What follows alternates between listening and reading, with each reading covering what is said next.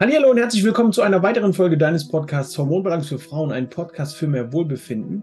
Und in dieser Woche habe ich mich mit dem Thema Stressmanagement und Schlaf beschäftigt. Darum gehen wir heute in der zweiten Folge auf den Schlaf und was der Schlaf für deine Gesundheit für ähm, Auswirkungen haben kann ein. Mein Name ist Peter Gehlmann und als ganzheitlicher Gesundheitsberater habe ich mich hier auf den Bereich Hormone und das ganze Hormonchaos spezialisiert. Als Fitnesstrainer, Entspannungstrainer und so weiter können wir hier natürlich sowohl aktiv als auch passiv in den ganzen Bereich Entspannung einsteigen.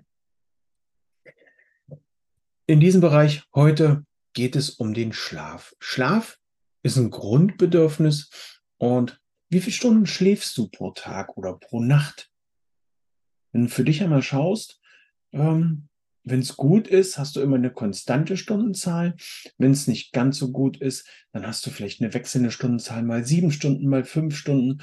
Ähm, wenn Kinder mit im, ich sage jetzt mal, mit im Spiel sind, wenn, wenn Kinder mit dabei sind, dann hast du hier sicherlich auch noch einen etwas leichteren Schlaf, weil du als Mama oder auch als Papa immer mit so einem Ohr dabei bist, um zu hören, ah, ist mit den Kindern alles gut, atmen die gleichmäßig, sind sie richtig zugedeckt? Haben sie sich vielleicht aufgedeckt? Könnte es zu kalt sein? Könnte es zu warm sein? Also das beeinträchtigt den Schlaf, die Schlafqualität natürlich ungemein. Ähm, und das sorgt dafür, dass dein Schlafplatz nicht ganz so optimiert ist. Aber du hast mit, mit solchen Sachen immer noch einen optimierteren Schlaf, als wenn du jetzt noch Folgendes mit im Schlafraum hast. Eine Lichtquelle, damit du siehst, was mit den Kiddies ist vielleicht noch den Fernseher mit dabei, weil du nicht richtig einschlafen kannst, weil du immer noch ein bisschen ein Hintergrundgeräusch brauchst. Oder wenn du es hier einmal schaust, Vorsicht vor den Geräuschen jetzt gerade, wenn du hier einmal schaust, für die, die das Video anschauen, hier eine blaue Lichtquelle.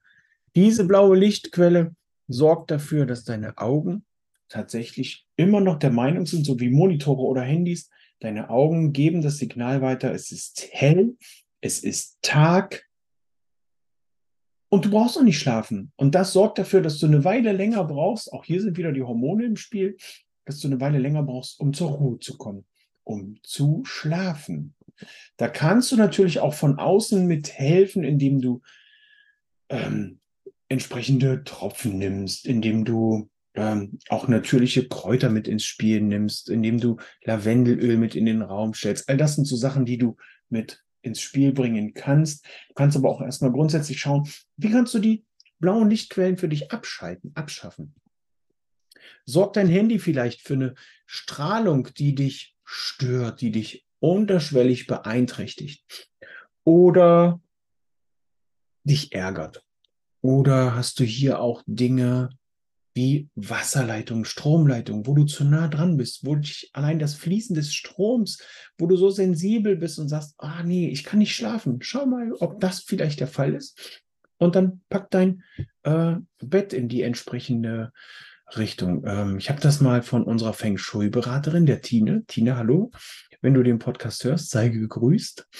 Ähm, für alle, die wissen wollen, was da los ist mit Feng Shui, Tine Zwip einmal nachschauen, einmal Informationen einholen. Die kann euch da auch nochmal Tipps und Tricks geben. Gerade was den Schlafplatz angeht mit Feng Shui, die hat unser Haus mit eingerichtet nach Feng Shui und hat gesagt, passt auf Leute, das Bett muss so stehen. Wenn ihr ein Bett habt, dann achtet drauf und so weiter. Aber ich will da nicht zu viel verraten. Sprecht sie einfach nochmal an, schreibt sie an, besucht sie auf Instagram, auf Facebook. Einfach Tine Zwip. Ähm, mega, was man da mit Feng Shui machen kann.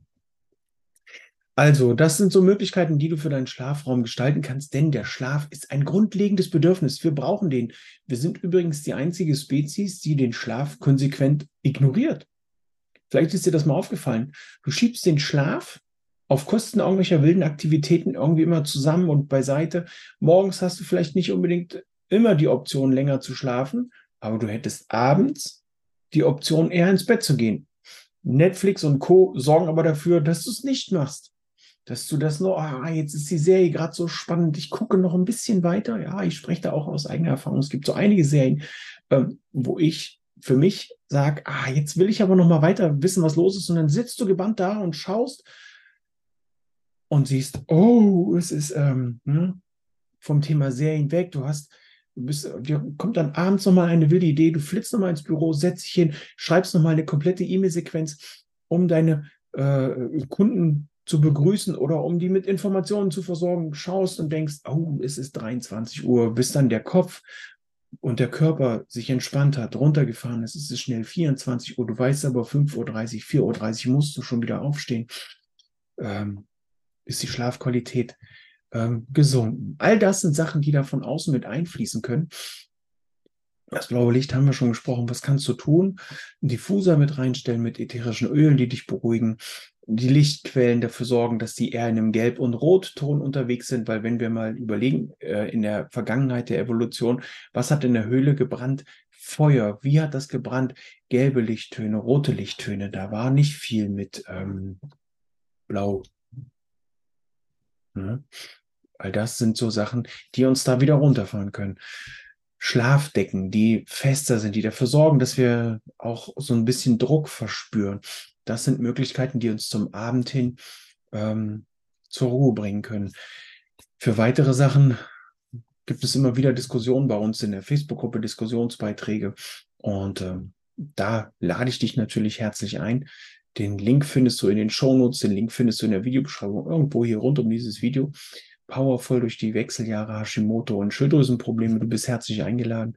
Wenn dir die Podcast-Folge gefallen hat, dann teile sie gern mit deinen Kumpels, Freunden, Freundinnen.